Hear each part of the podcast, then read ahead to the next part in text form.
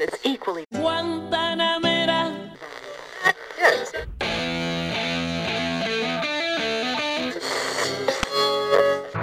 God save the Queen. Your eyes, they all over me. Don't be shy. con su Yeah. Y ahora todos tiran beef, yo los vi son más de dos.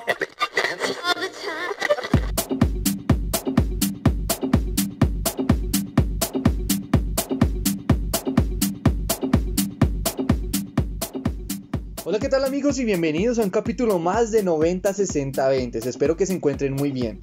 El capítulo de hoy me tiene muy emocionado porque vamos a hablar de uno de mis DJs favoritos. Hoy vamos a hablar de Sam Paganini. Quisiera contarles cómo entró Sam Paganini a mi radar musical.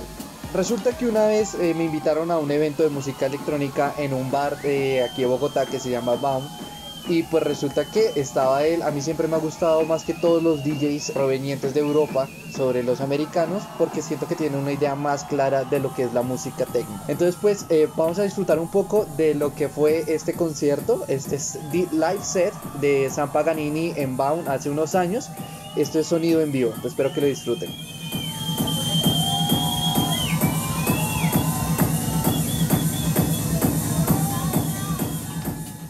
Ya entrando en materia, Sam Paganini es un DJ y productor italiano que viene desde Benedetto, Italia.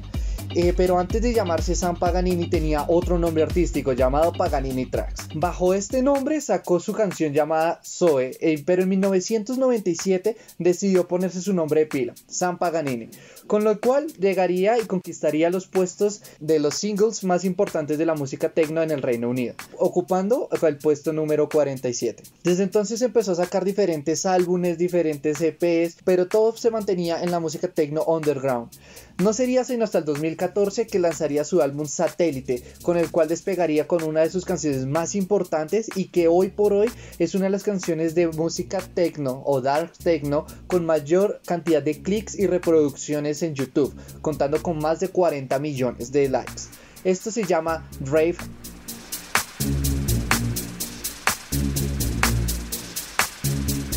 Bueno, esta canción ha sido muy importante no solo para la música electrónica, sino para él.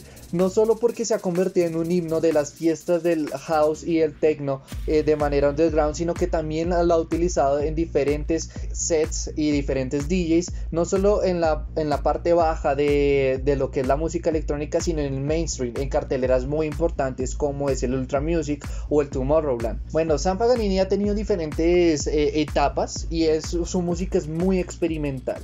El álbum Satélites fue muy aceptado por la crítica y fue el que lo puso básicamente en un radar musical mucho más amplio, no solo a nivel de Europa y Reino Unido, sino que lo llevaría a Estados Unidos también, abriéndole puertas y de Estados Unidos pasaría y viajaría a Argentina y ha, participado en diferentes clubes de los más importantes que podemos encontrar en su listado, podemos ser Rex, eh, Cielo, Cobra en, en Argentina y Fuse en Bruselas. Bueno, pero su carrera iba subiendo, subiendo, subiendo hasta que lanzó su álbum Zenith, que este álbum lo sacó bajo su propio sello. Y eh, todo el mundo dijo que se había ido por el lado comercial y él empezó a recibir un montón de críticas por parte de muchos sectores y muchos medios especializados de la música electrónica. A lo cual él respondió que simplemente su música no debería categorizarse como un solo género del dark techno, sino como una música experimental y una introspección de lo que es él como artista. Ya en el 2016 fundaría su propio sello, eh, se llama Jam.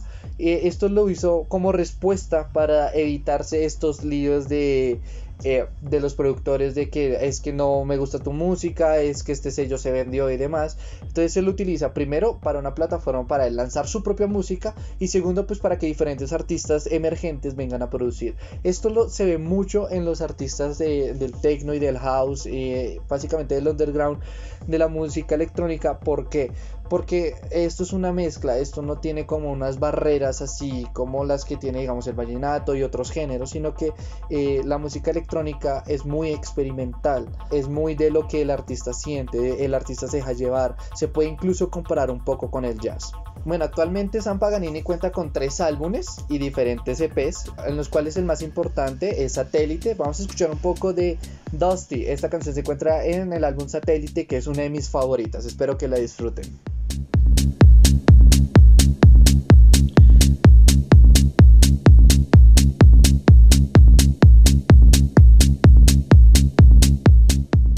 Bueno, después de pasar por Satélite y Zenith, este el año pasado sacó un álbum que se llama Reflection. Es un álbum que nace desde la cuarentena para mostrar un poco de lo que estaba viviendo, de lo que estaba sintiendo, de lo que pasaba en el mundo por todo esto de la pandemia del coronavirus. De hecho, el primer clip que se llama Together Alone eh, parte con diferentes clips de noticieros eh, de diferentes idiomas, en español, alemán, francés, se puede identificar.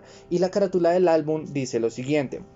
Reflection es un álbum concepto personal e introspectivo musicalmente y es una observación a los tiempos oscuros que está pasando el, mundo hoy. Esto es muy interesante porque muestra la etapa para mí personalmente más experimental de Sam Paganini. Así que vamos a escuchar un poco de este álbum Reflections.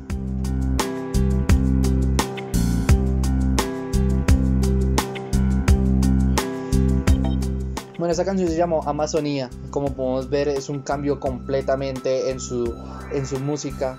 Pero como él dice, es algo muy introspectivo y como todos sabemos, pues la pandemia es algo que no esperábamos y que afectó a muchos de diferentes maneras. Bueno, y ya para finalizar, él mismo se describe como, o sea, le preguntaron cómo describía sus live sets o su puesta en escena, y él decía, esto se describe como a sexy group dark techno, y la verdad es que no tiene nada más que agregarle porque eso es lo que tú puedes experimentar en vivo, música eh, techno que te va llevando hacia lo oscuro, a como lo podemos escuchar de fondo.